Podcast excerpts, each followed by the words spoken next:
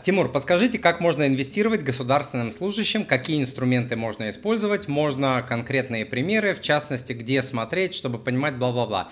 А, смотрите, Игорь, у меня на канале есть мощнейшее, нет, даже не мощнейшее, наимощнейшее а, видео, интервью с профессиональным юристом, а, заточенным под эти дела, ну не только под эти дела, но он очень силен в этих вопросах, где мы как раз разбирали тему а, инвестиций для госслужащих. И э, смотрите, там, конечно, есть сложности. Есть э, миллион перечней для госслужащих, для военных, в которых э, написано, кому что можно, кому нельзя инвестировать и так, и так далее. То есть эти перечни, есть так называемый перечень перечней, который вы можете найти в описании к данному видео. Он поможет вам как минимум с чего-то начать, чтобы вы понимали, куда бежать.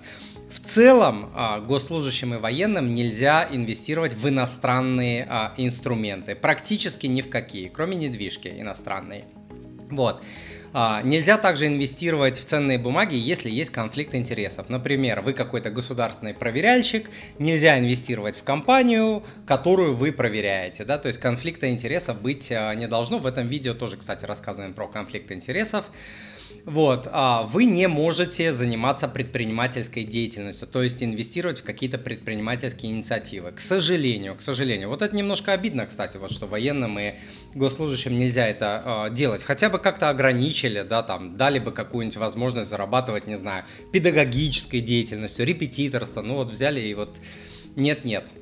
Вот, также нужно проверить свой а, трудовой договор, трудовой контракт. В нем, прям в нем может четко быть прописано, что вы не можете инвестировать в такие-то такие а, инструменты.